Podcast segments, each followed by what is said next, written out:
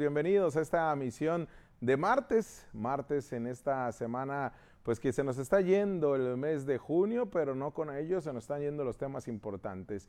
Y más aún cuando la confianza que nos depositan ustedes eh, desde su casa, todos los días en punto a las ocho y media de la noche, pero también aquellos que confían en la manera que hacemos periodismo y que confían en la forma que damos a conocer cada uno de los temas con el profesionalismo y con la seriedad, por supuesto, eh, con la cual manejamos esto. El día de hoy vamos a tratar en la editorial y durante estas 120 minutos de información periodística problemas que se suscitan en los diferentes hospitales de Baja California, pero exclusivamente en la Clínica 30 del IMSS, un tema que de verdad le vamos a dar a conocer. Se va a quedar impactado, pero además la autoridad se acaba de comunicar con nosotros, con este espacio informativo, y también daremos su versión.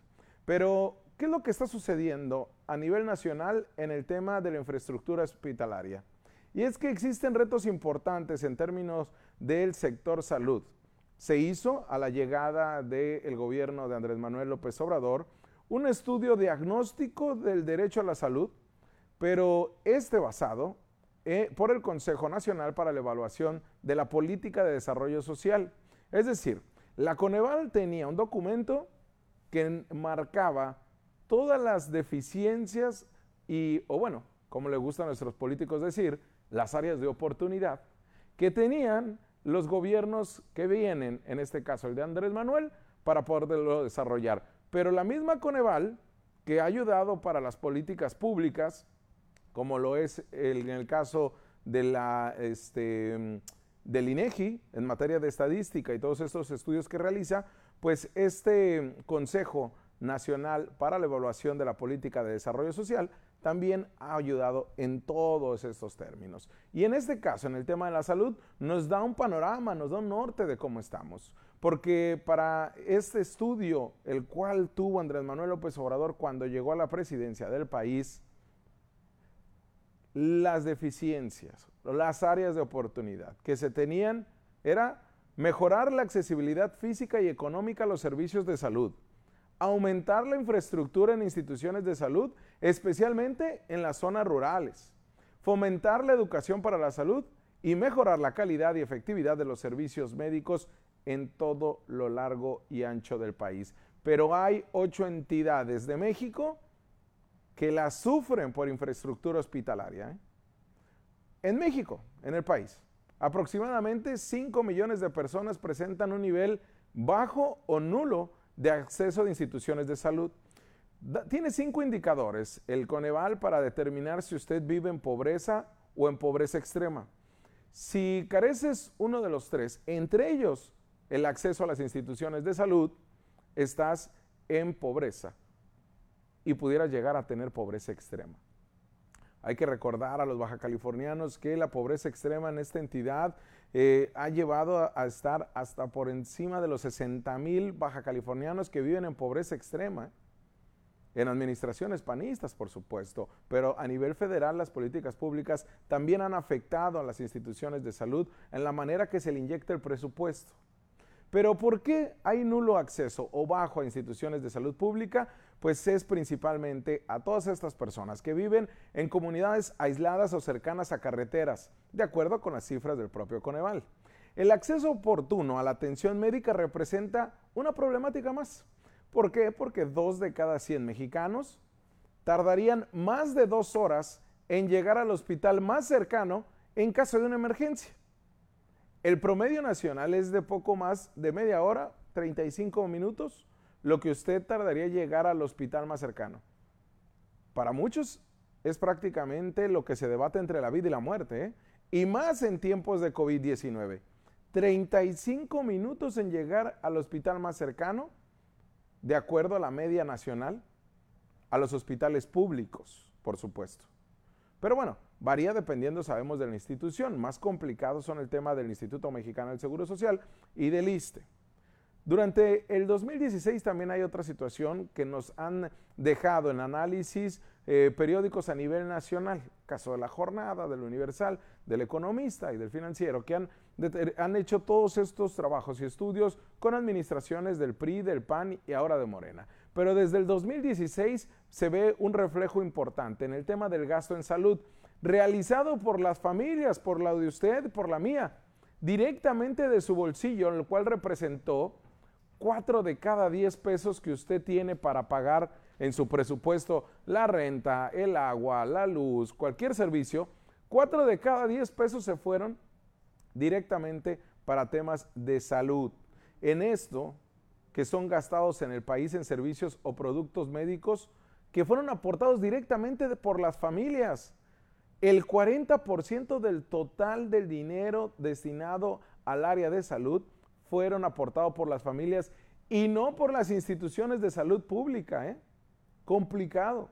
Durante el 2016, además el gasto público destinado a la salud de los mexicanos fue bajísimo en comparación con los países de la OCDE, que es la Organización para la Cooperación y Desarrollo Económicos. Todos estos países que, bueno, ya lo hemos cuestionado acá, es una situación complicada la que se vive y por lo tanto, compararnos con países de la OCDE nos deja muy mal plano, muy desigual. Sin embargo, pues esa comparación en la que tenemos de acuerdo a los indicadores, pues en México es los que menos le destina recursos.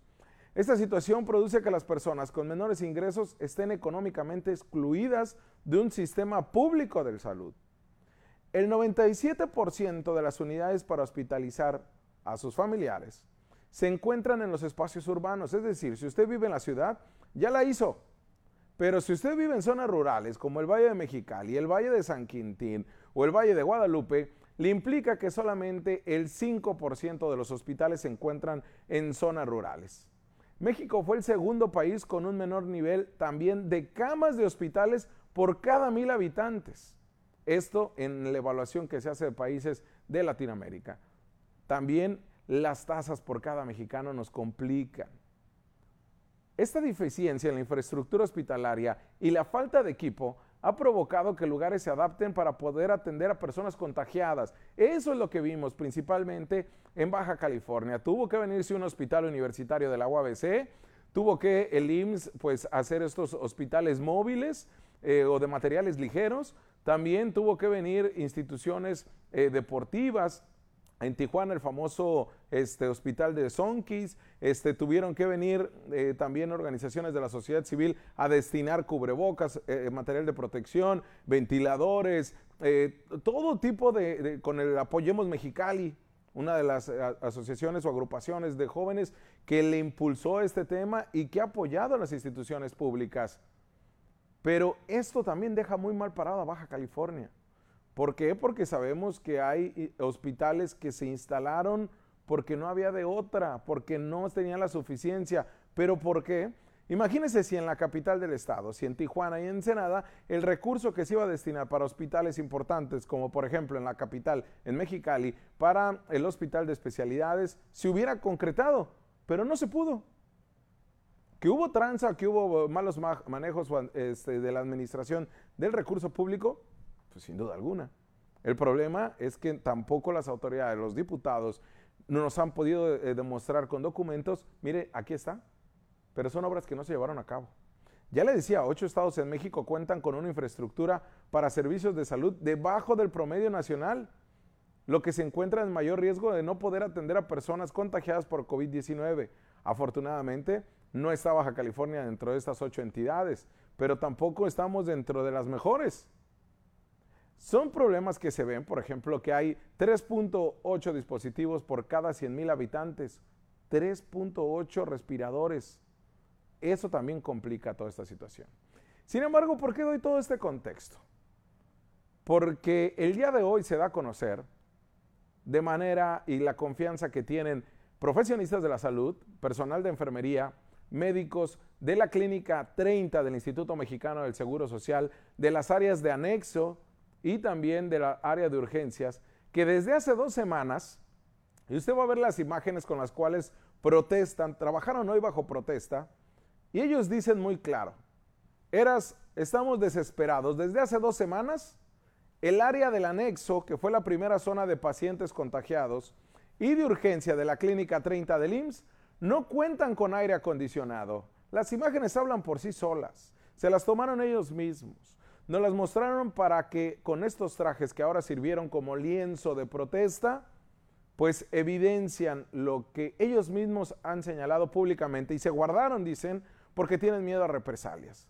Pero es así como personal de enfermería y médicos revelaron que desde la segunda semana de junio trabajan bajo temperaturas superiores a los 35 grados centígrados, que con el traje se siente como si fueran 50 grados, lo cual sabemos complica no solamente su estado físico y de salud, sino también la salud de los propios 43 pacientes positivos de coronavirus, de los cuales 26 están intubados en el área de anexo.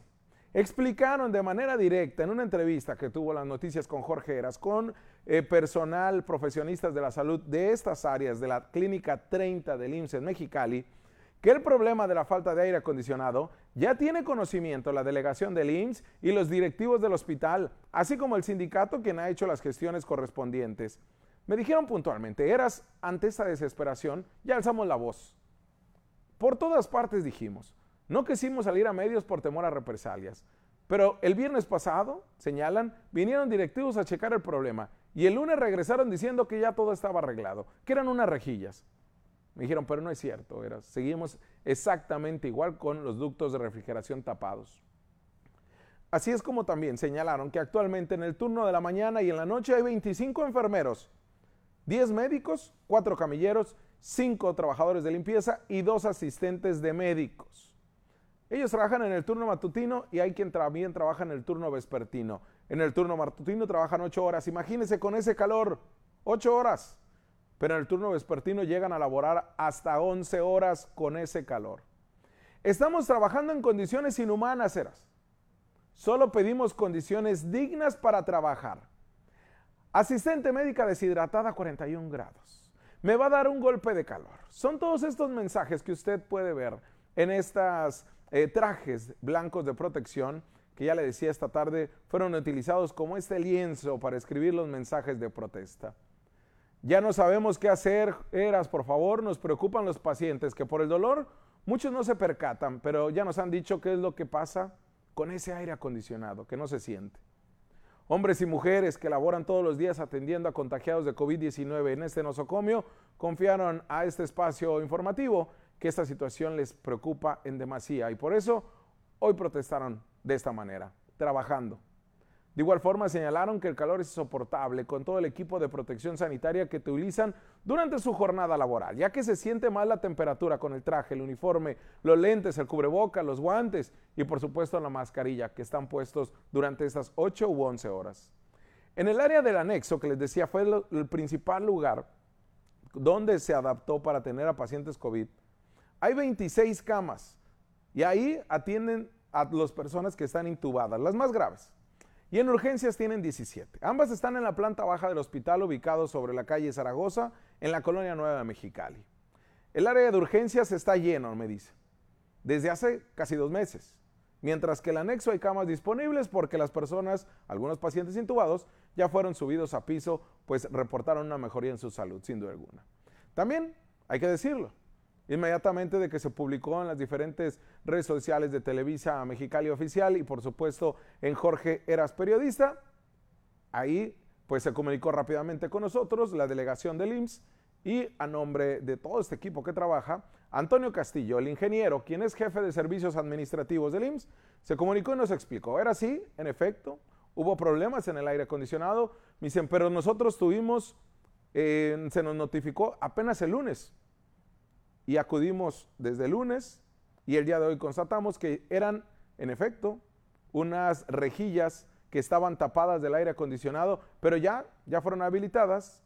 Me mandaron un video donde muestran que está saliendo el aire, no sé si fresco o caliente, pero bueno, ellos señalan que es fresco y que ya no hay ningún problema.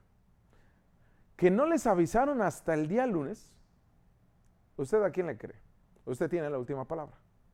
Yo me encargo de darle las dos posiciones pero también le doy el contexto de lo que vivimos en la infraestructura hospitalaria. Coincidencia, un mal manejo de recursos, una mala proyección, un mal manejo del el mantenimiento de los hospitales en la capital del país, del estado, perdón, cuando sabemos las temperaturas en temporada de verano son insoportables.